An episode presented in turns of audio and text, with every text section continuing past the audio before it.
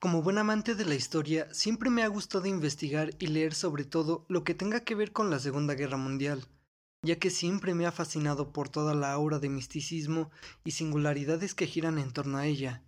Y hace no mucho leí un artículo que hablaba sobre la relación de amistad que había entre Hitler y el Vaticano, pero hoy quiero hablarles sobre un libro que revela cómo fueron las cosas, como dos papas y un cardenal contribuyeron para salvar a los judíos del holocausto, y finalmente dar otra vía a la leyenda negra del Vaticano que supuestamente encubrió a los nazis contra los judíos durante la Segunda Guerra Mundial.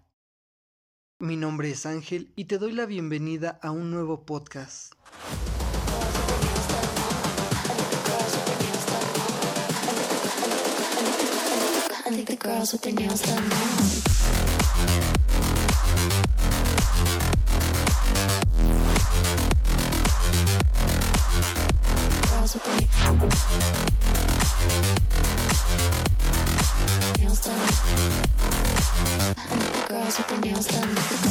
En el último libro de Johann X, Pío XII y los judíos, publicado en francés y basado en los documentos oficiales, se ponen en evidencia las 2.800 peticiones de intervención y ayuda al Vaticano desde 1938 a 1944, en las que están involucrados miles de judíos.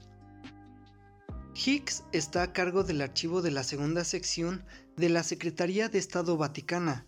Ha sido el responsable del enorme trabajo de digitalizar y poner a disposición de los estudiosos los archivos del pontificado de Pío XII, abiertos en marzo pasado.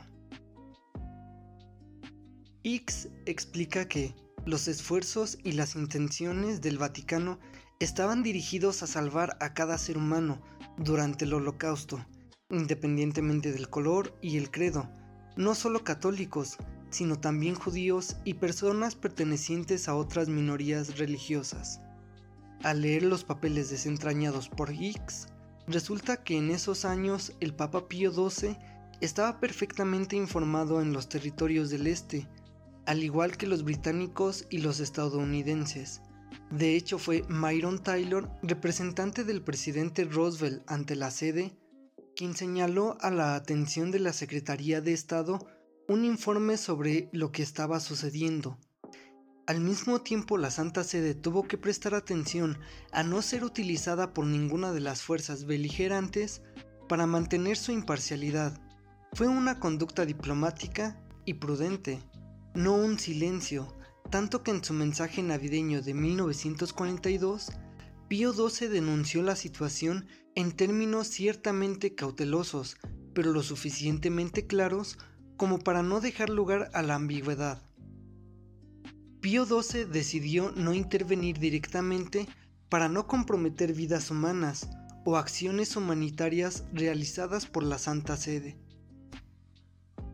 De hecho, el escritor del libro escribe, y cito, hasta donde yo sé muy limitadamente, la Secretaría de Estado del Vaticano fue el único ministerio de relaciones exteriores en el mundo con una oficina especial y una red internacional completa destinada a ayudar a las personas perseguidas durante la Segunda Guerra Mundial. Incluso la serie Hebrei es una prueba de ello. Las cifras ya disponibles son prueba de ello según las cuales de los supuestos 9.975 judíos presentes en Roma el día de la liberación, al finalizar la Segunda Guerra Mundial, solo 6.381 fueron ayudados y protegidos por Pío XII, las instituciones vaticanas y el vicariato, y así escaparon del holocausto. Como lo demuestra también el trabajo de Rome Escape Line, la vía de escape conducida por el padre Hugh O'Flaherty, religioso irlandés que siempre escapó a la Gestapo, diría lo siguiente. No se nos olvida que Anselmus Muster Agustino, que fue retirado por los nazis en desprecio a cualquier extraterritorialidad vaticana, en la Basílica de Santa María Maggiore, en donde se refugió. Fue torturado, pero nunca traicionó a sus compañeros, su historia y la forma en la que la Santa Sede tuvo que afrontar la situación desde el punto de vista diplomático es una de las partes más interesantes del libro. Otras figuras destacadas del Vaticano también ayudaron a los judíos a escapar de la masacre durante el Holocausto. Angelo Giuseppe Roncalli, entonces administrador del Vaticano Apostólico de Estambul y futuro Papa Juan XXIII, estuvo involucrado en algunas operaciones de rescate de judíos. El cardenal Aloysius Stepinac, beato también como Pío XII, fue víctima de una leyenda negra, pero en realidad se empeñó en Roma para evitar que los judíos fueran discriminados, pero solo logró evitar que los judíos convertidos fueran obligados a llevar la estrella amarilla. Todas las historias del libro deben contextualizarse, como la prudencia del Vaticano ante los primeros informes de campo de concentración de Oriente, que una polémica reciente quiso hacer pasar por prejuicio antisemita. Hay que contextualizar las opciones de Pío XII, que ante todo quiso salvar vidas humanas y fue consciente del delicado papel que tenía la Santa Sede.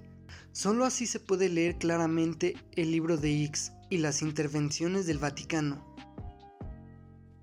Me gustaría saber si has leído o escuchado sobre este libro, y mejor aún, me encantaría leer qué opinas y piensas sobre este caso, ya que eres tú quien tiene la última palabra, porque lo que acabas de escuchar es solo el pensamiento de un joven católico más.